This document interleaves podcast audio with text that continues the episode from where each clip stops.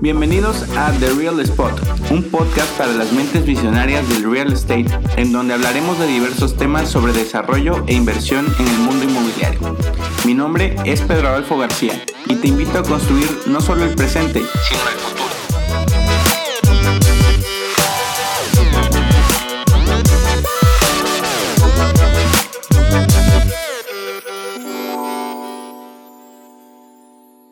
¿Cuántas veces no hemos escuchado la frase location, location, location como un mantra del real estate? Cualquier persona con conocimientos básicos sobre el tema inmobiliario sabe que una de las características más importantes para realizar un proyecto o una inversión en inmuebles ha sido siempre la ubicación.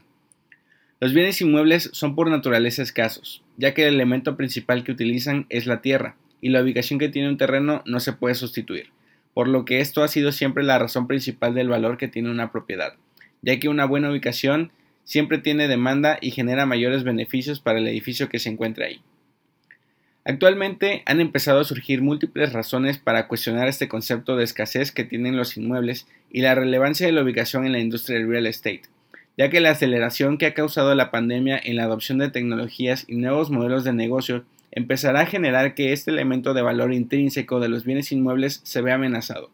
Esto puede sonar a que los inmuebles pueden perder su valor o que su ubicación ya no será el principal factor que las determine. Sin embargo, lo que pasará es que habrá otras maneras en las que los edificios incrementen su valor. La principal pregunta en estos tiempos de cambios tan rápidos no es si el valor será creado, sino cómo será creado y quién logrará capturarlo. Visibilidad digital.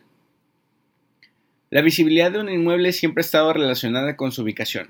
Entre mejor ubicación tenga un edificio dentro de una ciudad, mejor visibilidad y accesibilidad tiene, y esto trae distintos beneficios para diversos tipos de proyectos. Sin embargo, en los últimos años ha ido incrementando la importancia de la visibilidad digital que tenga un edificio, debido a que para muchos jóvenes el mundo digital es el punto de inicio de su búsqueda para decidir qué lugares visitar, vivir, comer, comprar, alojarse, etc.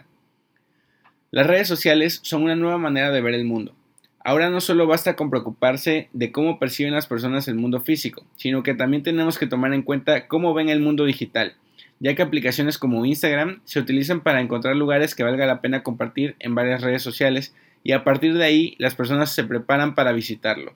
La distancia y la accesibilidad de la ubicación física pasa a un segundo plano, ya que lo importante es estar en ese lugar y compartirlo, aunque aun cuando las personas están en ese espacio, evalúan cómo se vería si los comparten en sus redes sociales, por lo que prácticamente los lugares que visitan se vuelven destinos y deben de estar diseñados considerando esto.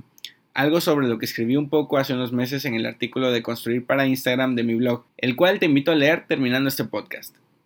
La irrelevancia de la ubicación.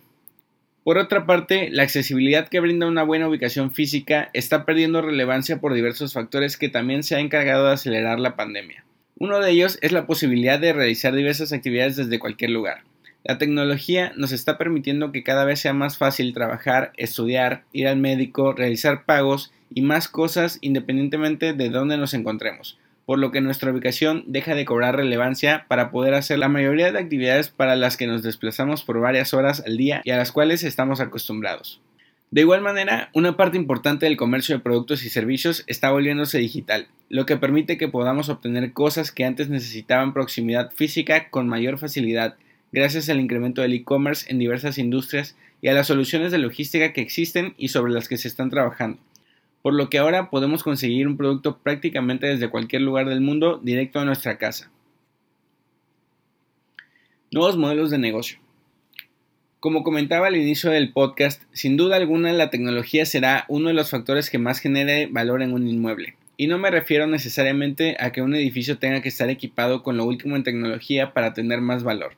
La tecnología y los nuevos modelos de negocio harán que los inmuebles sean más dependientes de las empresas que los administren y operen para que estos sean más rentables. La ubicación de un edificio no será garantía de que cumpla con una rentabilidad esperada o que para las personas sea atractivo rentar o habitar un espacio. Cada vez es más común que las personas exijan a las empresas características como facilidad en procesos de adquisición o renta de inmuebles, plazos flexibles, servicios on demand, aplicaciones para gestionar reservas, pagos, mejores experiencias, etc. Esta mezcla de factores son los que harán que un edificio o un conjunto de edificios sea más atractivo para las personas, ya que el mercado está empezando a notar que tienen la posibilidad de exigir esto a las empresas e irse con la que mejor se adapte a sus necesidades. Estamos pasando de una economía de productos a servicios, de propiedad de bienes a accesibilidad de estos, por lo que las empresas que operen edificios deberán de entender estos cambios en el mercado y pasar de ser simplemente colectores de rentas a empresas que ofrezcan servicios y experiencias, ya que de esto dependerá el éxito de los edificios más que de factores como su ubicación.